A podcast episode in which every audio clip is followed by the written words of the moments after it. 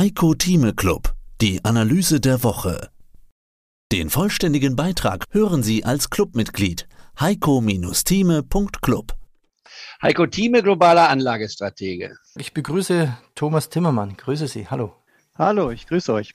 Aber es ist jetzt nicht so, dass äh, S&P minus 15 ist und der DAX minus 25 Prozent ist. S&P ist minus 15, der DAX ist minus 14,5.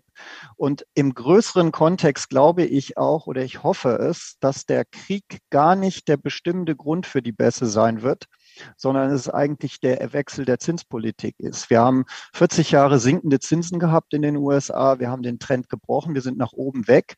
Es sind eher die Zinsen, die die Aktien zurzeit so unter Druck setzen. Und so ein Wandel, der vollzieht sich, es kommen ja jetzt mehrere Zinserhöhungen, das, der vollzieht sich schon über eine längere Zeit sein. Und ich könnte mir vorstellen, dass das zusammen mit dem Krieg dann ein Grund für eine längere Bass ist. Und wenn ich mir die Zinsen heute Morgen anschaue, übrigens total interessant, USA, zehnjährige Renditen 302, 3 und jetzt kommt's Italien, Europa 3,10.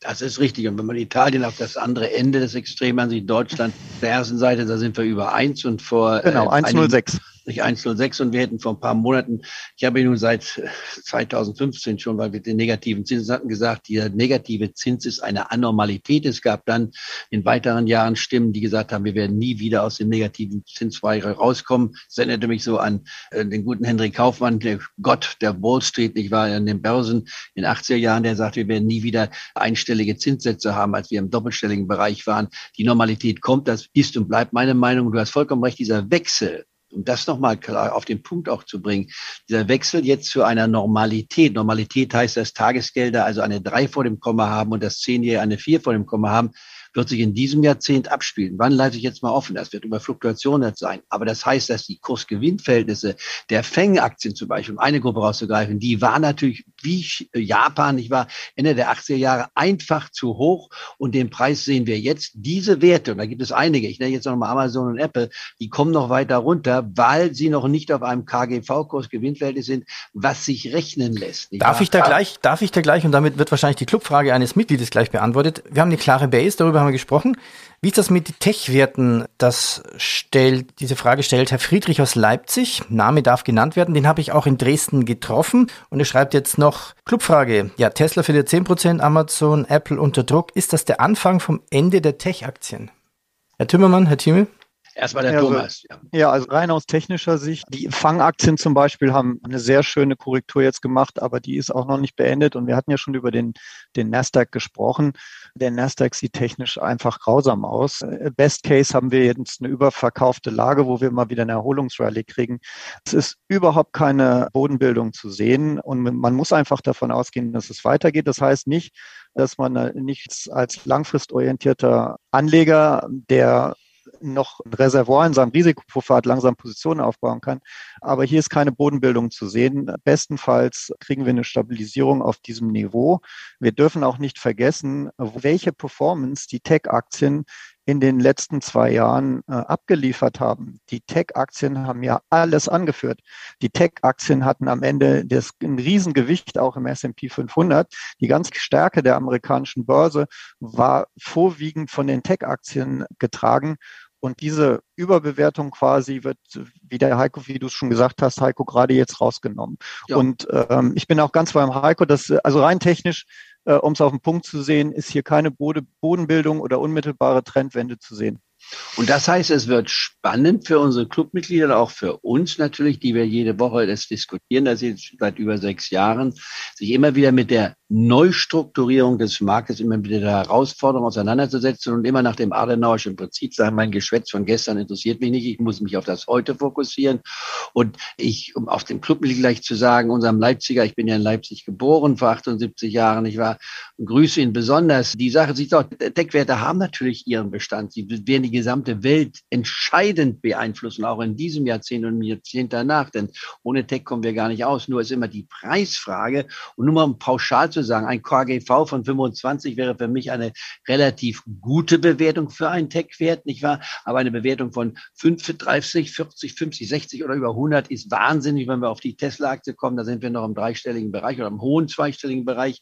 Trotz aller guten Nachrichten sage ich nein und ich bringe es mal auf den Punkt. Eine, wenn ich heute vergleiche eine BioNTech, ich war eine Tesla, würde mich eine BioNTech mehr interessieren. Das ist KGV bei drei. Ich war, die hat eine Dividende von äh, knapp zwei Prozent und sie hat Produkte, die man griffig anfassen kann, die auch in der Zukunft noch eine Bedeutung haben. Und die Aktie ist über 70 Prozent gefallen von dem Höchstpunkt. In anderen Worten, wenn die Tesla 70 Prozent vom Höchststand gefallen ist, dann gucke ich sie auch mir an. Nur ich bin zurzeit eher, um mal ganz konkret zu werden, bei BioNTech, ob ich jetzt 120 zahle, 135 spielt jetzt nicht die Rolle. Aber das sind also die extremen Seiten. Und dazwischen gibt es natürlich viele, viele Werte, ob ich jetzt eine deutsche Post mir dabei angucke, nicht wahr, die verschenkt wird. Denn Pakete werden immer noch gebraucht. Ich kann sie nicht über den Computer schicken. Und da ist sie mitführend. DHL kommt da hinein, ich war, und wenn ich sie über 38 kaufen kann, Dividende von 5 Prozent was habe, da sage ich nicht. Und ich glaube, das wird ja auch in deinem Fonds wahrscheinlich solche Überlegungen mit einer Rolle spielen, nicht wahr? Wie suchst du jetzt deine Strategie aus? Was ist jetzt dein bestimmendster Faktor? Du sagst, du bist nicht als Charttechniker, du benutzt die Charttechnik auch, aber was ist deine, die zwei, drei Kriterien, die du zur Auswahl deiner Strategie benutzt? Also bei mir geht es ja vorwiegend darum, wo ist meine Aktienquote. Ich mache ja keine Einzeltitelselektion. Mhm. Wir hatten auch sehr, sehr viele äh, Modelle in der Commerzbank, wo wir versucht haben, mit Einzeltitelselektion regelbasiert Outperformance zu generieren. Äh, was ich festgestellt habe, ist, die Modelle waren gut, aber sie haben immer nur über gewisse Perioden äh, gut funktioniert und dann haben sie wieder nicht funktioniert.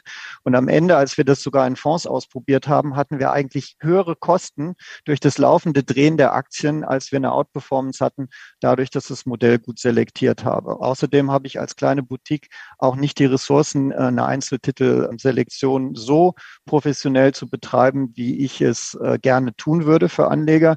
Insofern habe ich mich entschieden, äh, breite Indizes zu nehmen, also den Stock 600, den Eurostox 50 und den DAX in möglichst günstiger Form, nämlich über Exchange Traded Fonds, ETFs und das ist meine Grundallokation. Natürlich shifte ich da um. Also die neuen Mittel, die reingekommen sind in den letzten sechs Monaten, sind immer Richtung Stock 600 gegangen und aus dem DAX raus, weil der DAX eigentlich seit Auflage des Fonds eine klare relative Schwäche hatte, die jetzt gerade in diesen Tagen übrigens dreht. Sehr interessant, muss man weiter, weiter beobachten.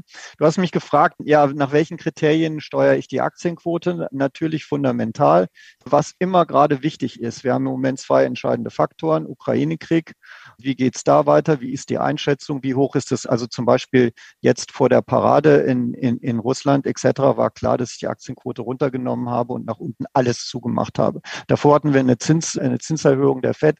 Auch klar. Das sind einfach Zeitpunkte, da muss man nach unten vollkommen zu sein.